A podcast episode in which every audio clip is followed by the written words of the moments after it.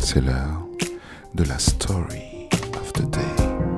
La story, c'est une anecdote, un événement, un personnage qui a joué son rôle dans l'histoire mais qui ne l'a pas marqué.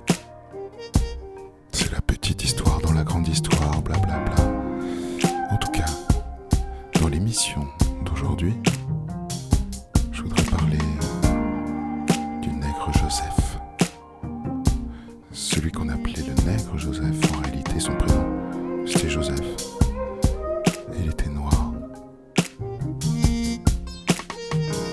Joseph est né en 1795 à Saint-Domingue, aujourd'hui Haïti.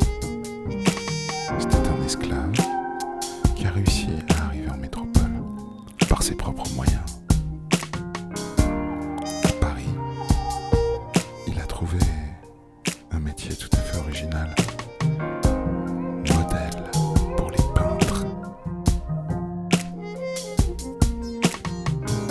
fait la rencontre du célèbre peintre Géricault,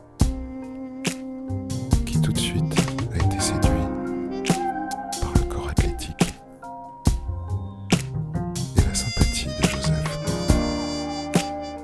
Il est devenu son modèle préféré. Et il est devenu aussi son ami. À tel point que quand Géricault peint le radeau de la Méduse, tous les personnages qui figurent sur